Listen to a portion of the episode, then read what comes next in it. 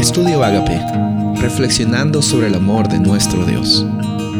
El título de hoy es Comunidad de Fe, Isaías 66, 21. Y tomaré también de ellos para sacerdotes y levitas, dice Jehová.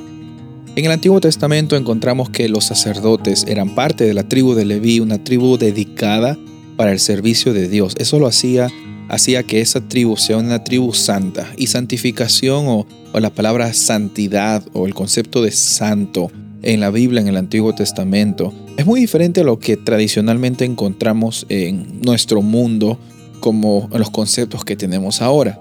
Eh, la santidad en los tiempos del Antiguo Testamento, la palabra santo, kadosh, tiene mucho que ver con la realidad de una dedicación total para un propósito específico.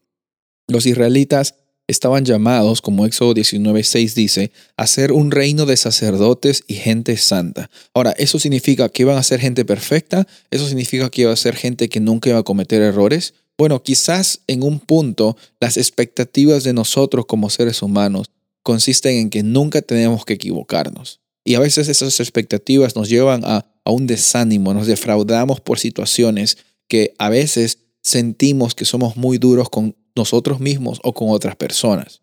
Sin embargo, aquí Dios no se está nunca refiriendo en Éxodo 19, nunca se está refiriendo a lo que el pueblo de Israel puede brindar a la mesa, sino cómo es que Dios los escogió a ellos para ser sacerdotes y gente santa.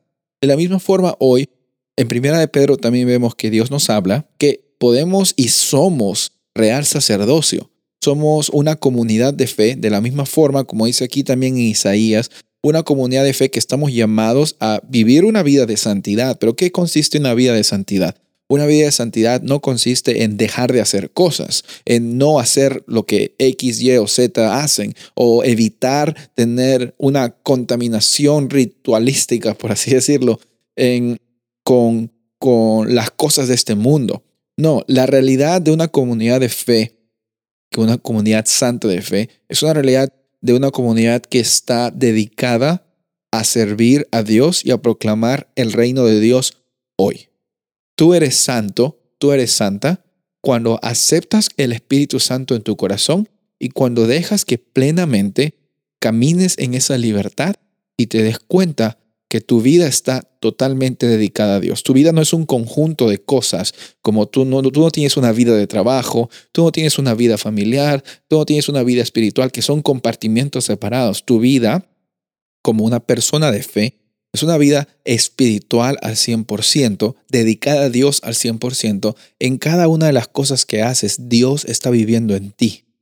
Y cuando consideras eso, tu vida ya no llega a ser compartimentos, sino es una vida de fe, de la misma forma, la comunidad de personas que están dedicadas para servir a Dios, que es la comunidad que es la iglesia, que está llamada para proclamar acerca de las bondades de Dios, está también con el privilegio y la bendición de compartir por medio de las buenas nuevas de salvación, que hay esperanza, que hay salvación y que hay oportunidad para restauración. Soy el pastor Rubén Casabona y deseo que tengas un día bendecido.